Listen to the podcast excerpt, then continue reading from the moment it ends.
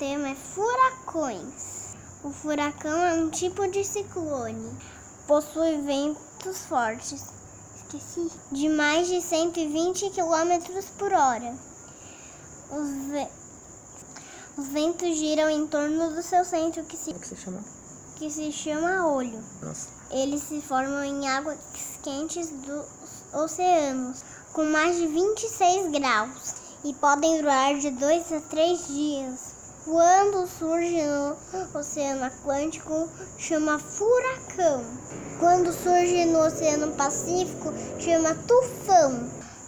Os furacões se formam a- quando a água do mar se forma quentes de 6 graus, quando a temperatura é acima de 26 graus. Parte dela evapora e o vapor sobe. Esse vapor encontra camadas mais frias e forma pesadas nuvens de tempestade.